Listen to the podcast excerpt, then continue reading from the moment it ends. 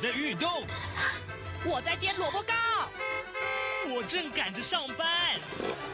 哦，我要赶着去上课啦。这个时候，我们都在听夏志平制作主持的《早安台湾》。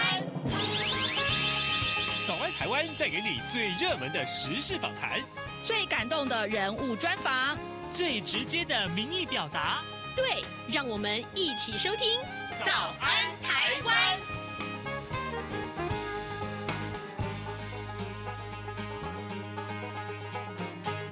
早安，台湾！我是夏志平。今天是二零二三年的六月十三号，星期二。在今天早安现场这个单元里面呢，志平要为您探讨这个话题。各位，你住的房子是不是老旧的房屋呢？都市更新啊，还有老旧围楼的改建，可以说是呃这个呃很热门的话题啊。待会儿呢，我们要为您连线访问的是。高力国际业主代表服务部的董事黄书卫，我们请书卫来跟啊大家聊聊，哎，为什么这个台湾的这个呃危危老啊危老的房屋，它的改建呢进度好慢哦？为什么呢？你住得安心吗？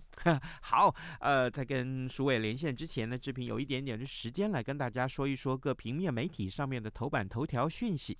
首先，我们看到的是《联合报》和《中国时报》上面提到是同样这件事情，就是去年的十大死因啊，那新冠啊爬到了第三名啊。我们来看看《联合报》的内文啊，来，呃。这个卫福部统计处啊，卫福部呃，这、统计处昨天呢公布了去年国人死因统计结果，受到人口老化和疫情的影响呢，去年呃总死亡人数首度突破了二十万，达到二十万八千四百三十八个人，创下了历史的新高，而死亡人数的年增率是百分之十三点二，也是历史上的新高，而去年前呃和这个前年相比的。话，那么去年的死亡人数哦，一共增加了两万四千两百六十六个人，主要的原因就是因为新冠死亡的人数暴增，一共有一万四千六百六十七个人。那么二零二二年的十大死因排行榜呢，依序是恶性肿瘤，也就是我们平常所说的癌症啊，另外呢，再来就是心脏疾病，然后呢就是新冠肺炎。接接下来第四名以后啊，就是肺炎、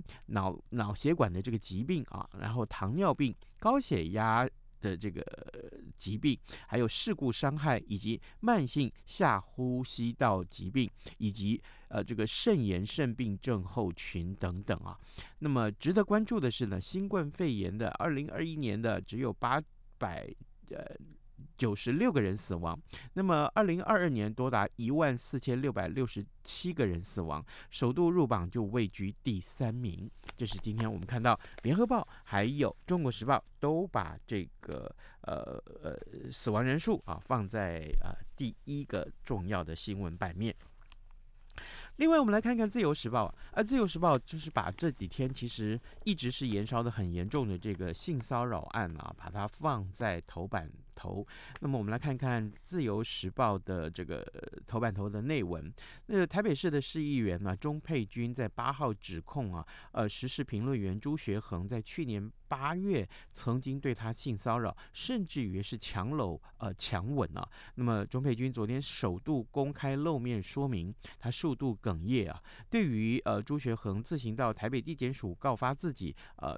钟佩君是呃愤怒痛批说，这证明了。他呢是呃朱呃朱学恒是毫无悔意啊，那么浪费司法资源，想要营造悔改的形象，大玩司法大戏。好，这是自由时报上面的头版头条。那另外啊，呃，这个自由时报头版其实这则消息也很受到瞩目。我们花一点点时间来看它，就是香港的反送中运动啊，届满四周年之际呢，那么在英国的香港人，他十一号在南安普敦这个地方举行游行。集会，但是呢，却遭到了疑似中国留学生的这个小小粉红啊，这个叫嚣闹场，甚至于出现了三个人围殴一个人的这个暴力场面，导致两名港人他的手背和这个颈部都伤痕累累。加害者在事后还发文炫耀啊。那么英国警方已经对此展开了调查。这是我们看到《自由时报》上面的头版，也同样为您关注这个话题。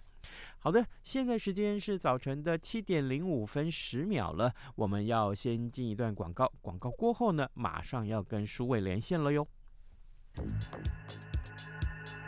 相逢自是有缘。自二零一三年开播至今的央广两岸 ING 节目，为了感谢听众朋友长期的收听与支持，现正举办相逢满十年两岸 ING 抽好礼活动。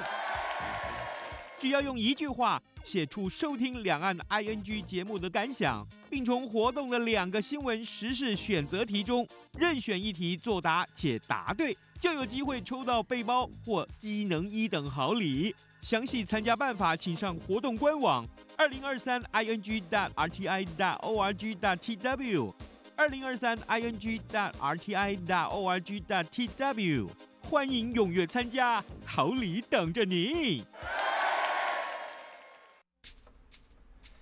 早安，台湾，你正吃着什么样的早餐？吐司加火腿蛋，咬一口，然后收听中央广播电台。早安现场。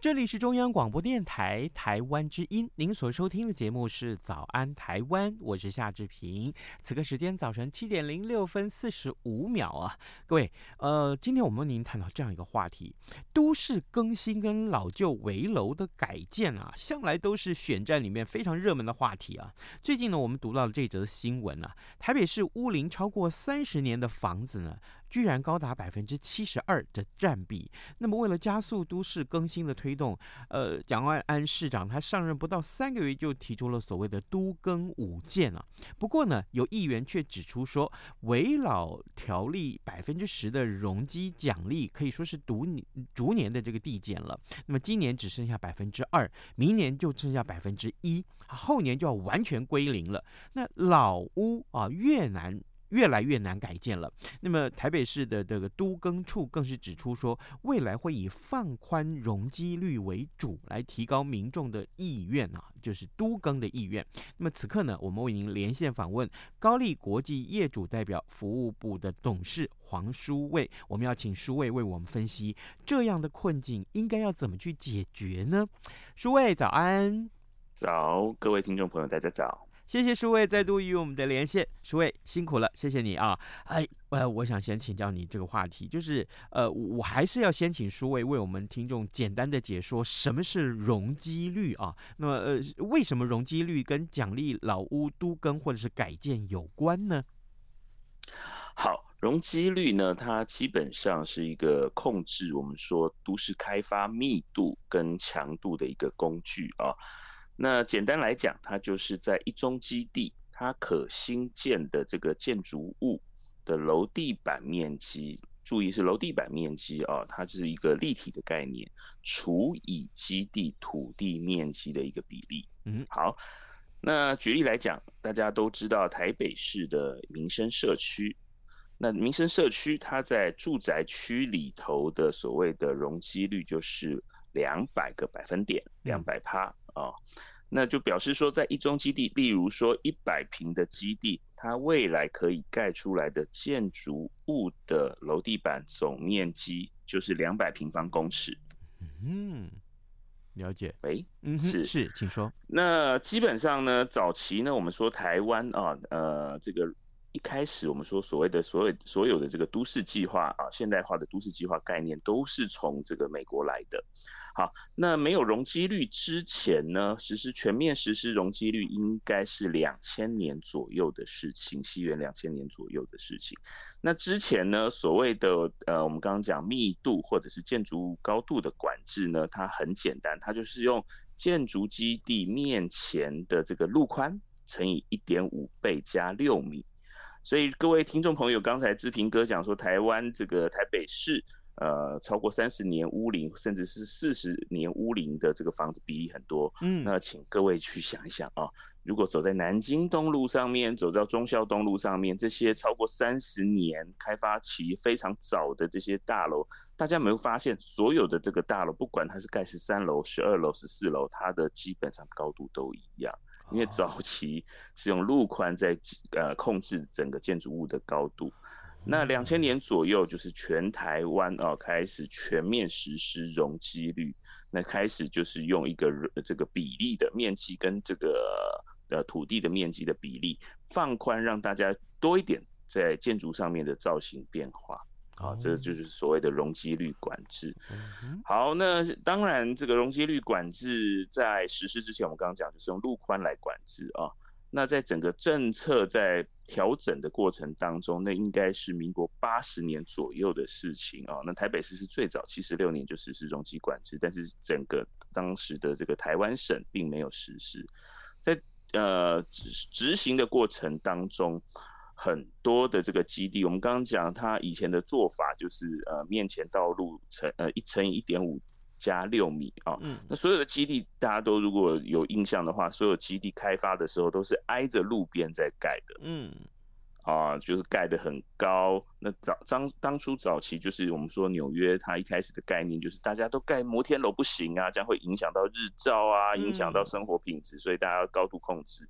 那后来演进到在台湾的时候，就是所谓的容积，我一样啊，给你盖高，但是你可以退缩。所谓退缩，就是你不要挨着整个马路边上盖，你前面可以有一点开放空间。那你造型上面呢，你可以高高低低也可以，只要你这一块粘土的这个量是一样的，你不要盖超出来，那那是另外一回事啊。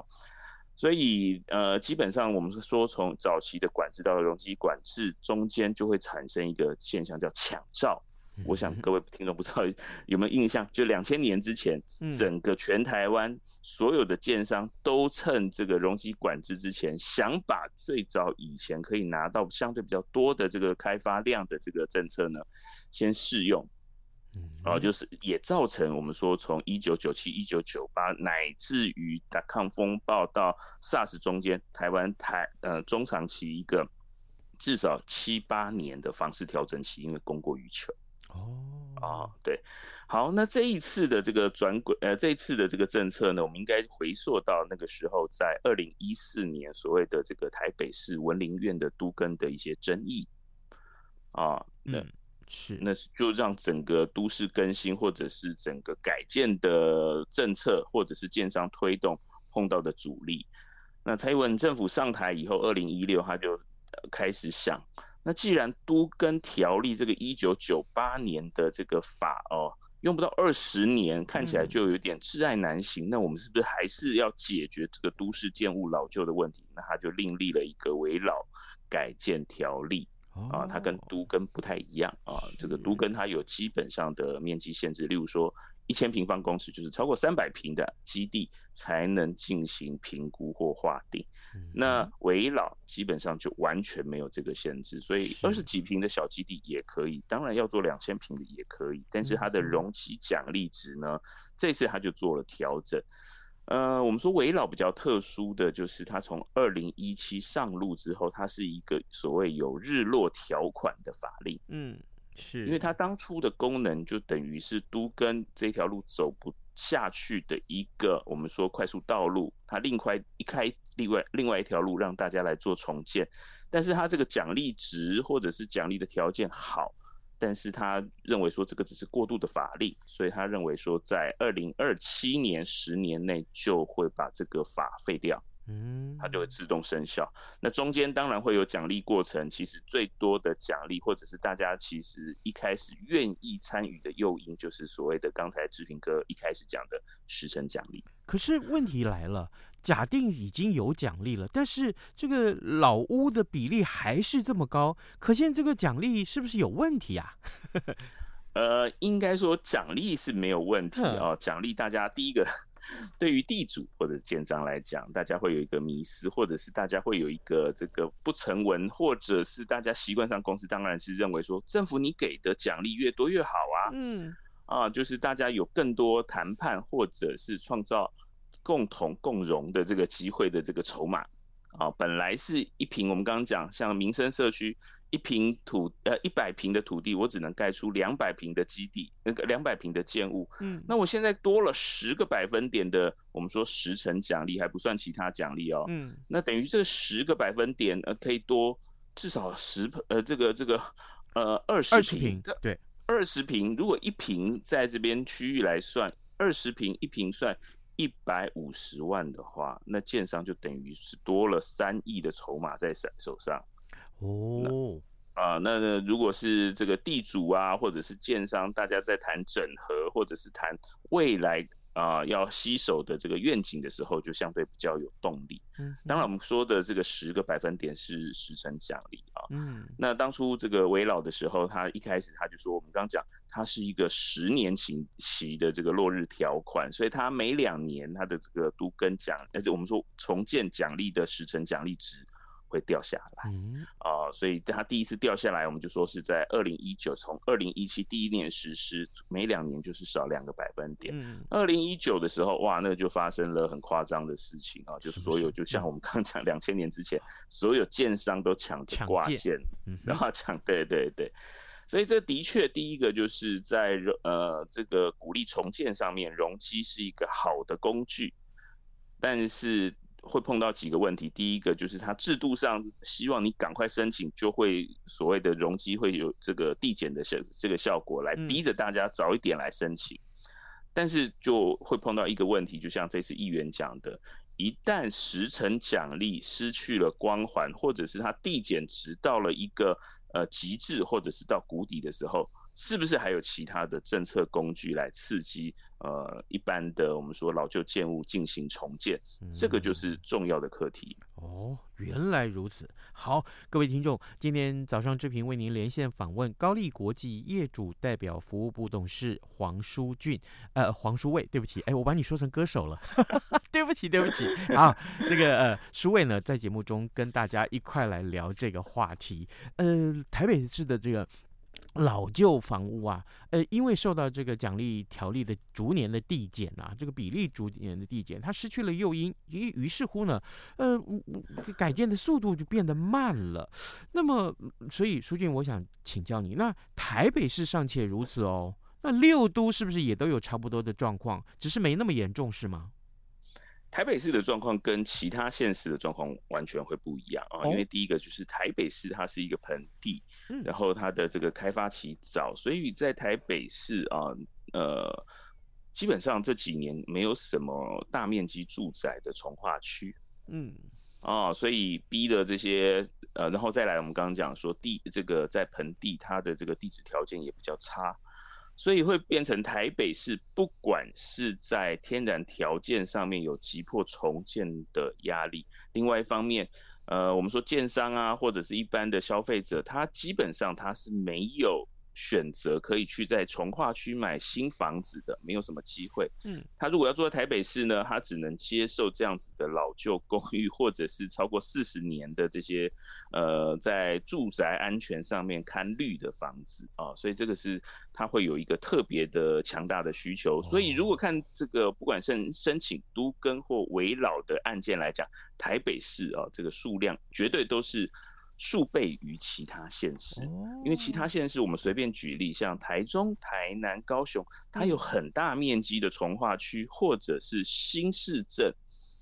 在做开发。那这些消费者或者是这个建商，他一定是选择这个呃开发阻力相对小、房价又便宜的这些区域来移动。那台北市我们刚刚讲，呃，市民基本上是无路无路可去哦，所以他只能积极的来想。怎么样来配合建商进行重建？举例来讲，像台北市，我们说每年的这个都更啊，都是百件以上啊。嗯、但是像这些台中、台南，它根本没有这样的急迫性。它可能这十年来啊，加起来的件数没有台北市一年的件数多。嗯哼，台北是是，请说，请说，抱歉。但是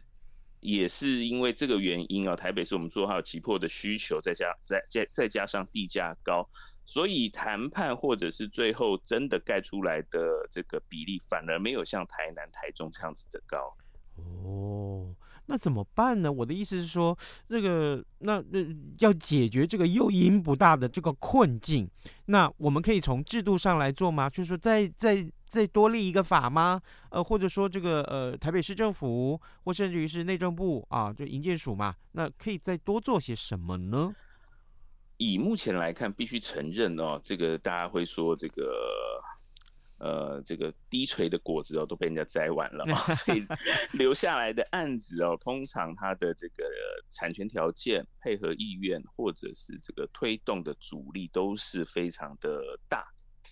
啊，所以这几年我们看到政府也意识到这样子的问题啊，我们刚刚讲。建商它其实是一个非常现实的这个产业或者是动物啦哦，它如果有一样的这个资金，它到底要投在完全没有开发主力的从化区，它去买地盖屋两三年就可以回本，还是要把钱、把资金、把人力凹在市区啊，做一个七年、十年没办法成案的案的的这个都更案呢？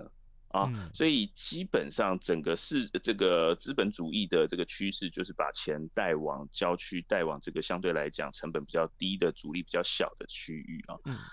那所以留下来反而让这些我们刚刚讲社会问题没办法透过经济的问题解决。所以政府这几年他已经意识到这个问题，所以不管是内政部，呃，他成立了这个所谓的国家驻都中心啊。嗯或者是台北市、新北市纷纷各县市都推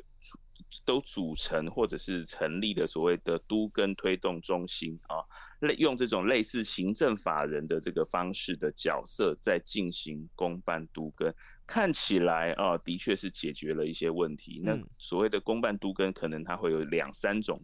形态，一种就是政府它有公有地，嗯。但是他没办法做这个所谓开发的这个动作，或者是他在开发上面会碰到很多技术上或法规上的困难啊。嗯、那他就是用试出这样子的开发权，用公司协力的方式。例如说，有一些像台北市最有名的就是忠孝东路五段永春站这边有所谓的儿福中心，嗯，呃，就是早期的我们说旧总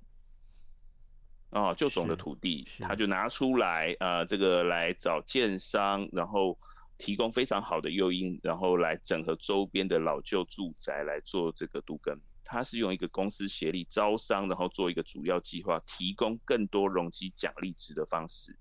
那也有像南机场这个台北市万华这边的案子，它的所谓的公办都跟，就是政府负担更多整合的这个角色来协助案子的推动。嗯。那以目前来看哦，光靠市场的力量，我们刚刚讲这个是非常容易就就对于所有的案子的耐心或者是推动的这个意愿是不高的，嗯，所以势必要回归到所谓的政府出手，甚至用民间社团的力量来协助。我们看到很多难的案子，或者是真的急需要解决所谓的居住安全或者是社会治安的案子，才有机会被处理掉。嗯哼。好，那么最后，当然，就关键来讲，就是我们也看到了有些新闻是告诉我们说，哎，因为都更案啊，可能需要这个建物的所有的这个住户同意嘛，那卡到一有一两个这个钉子户他不愿意的话，这整个案子就就就真的是停下来了。所以，书卫，我想请教你，那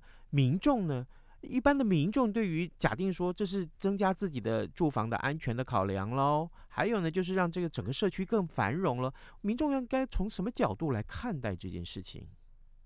第一个，的确，我们刚刚讲二零一四的这个文林院之后啊，所谓的都市更新条例修法就有所谓的代拆的内容。啊，就是政府啊，以前会说啊，这个叫强拆，没有没有，这个其实是叫建商委托政府来代拆。那台北市的确有几个案子，它是委托成功，那很妙的啦啊，这个所谓的政策，它不是说这个这个一板一眼或者是铁板一块，很多案子它只只要建商去申请代拆哦，那地主基本上就配合了，政府也不用代拆，政府只要答应代拆。地主心态就软化了啊，所以整个市场来讲，的确现在对于一些我们说比较难处理的这个不同意户，它是有解决的方案啊，在法理上啊，在做法上，或者是在整个政策的气氛之下，其实是推动比以前容易多了。那消费者也要特别注意啊。嗯，接下来讨论的绝对不是愿不愿意拆，大家谁要做钉子户，大家能熬多久的问题。因为我们刚讲这个居住问题不是政策市场的问题，它是一个天然环境或者是自然灾害的问题，所以大家一定要来正视。那所以大家应该务实的来面对，怎么样跟建商签立一个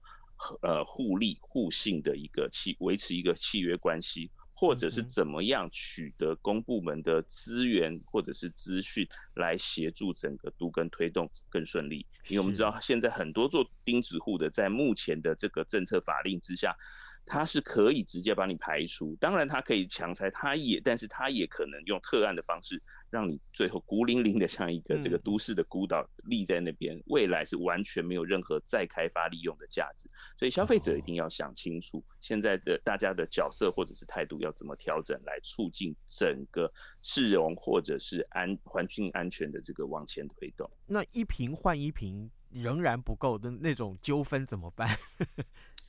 一瓶换一瓶的概念，基本上它会有很多迷思啊。到底是一瓶室内换一瓶旧房屋，还是一个产权瓶换一个这个旧的房屋？因为我们知道现在的产权里头含的这个所谓的含水量太多了啊，可能四十趴以上都是公社，所以到底怎么谈，这是一回事。所以现在。基本上，这个所谓的“一平换一平”当初是一个老旧公寓改建的一个口号，或者是一个法规内容啊。但是基本上在目前来讲，都是挚爱难行。嗯啊，那大家反而是回归到原来法规里头的，用价值或者是价值比例来换算。嗯啊，那这个可能真的是需要被中长期的这个市场教育，或者是大家来导正。那以目前来看，消费者的确能接受，但是也特别要注意到刚才志平哥讲的，对价值或者是价值比例换回来了啊。本来是三千万的房子，最后换了一亿的房子给你，但是大家要特别注意到，这个一亿的房子到底是什么？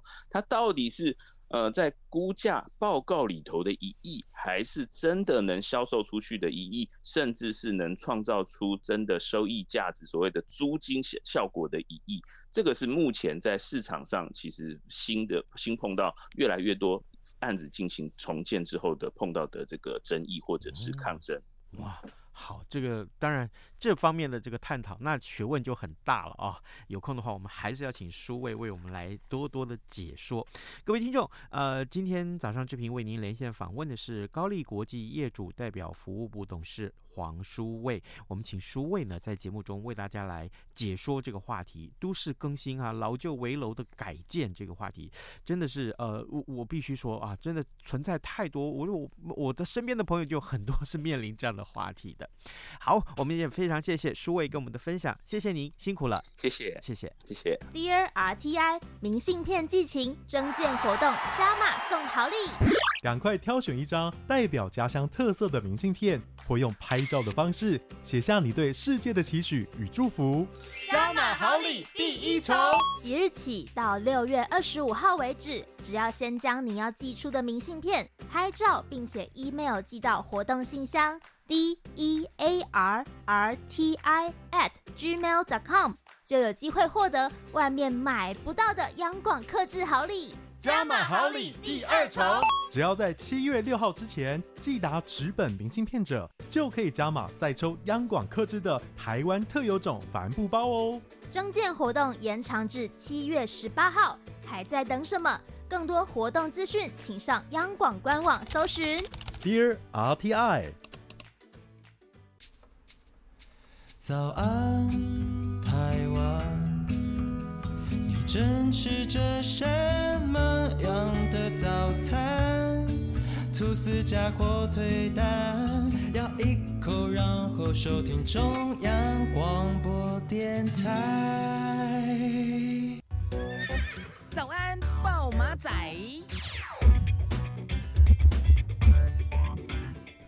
好的，我们来看看其他重要的新闻。这个性骚扰的话题啊，Me Too 的这个话题，其实真的是恐怕还会继续延烧下去啊，因为越爆越多。当然，呃，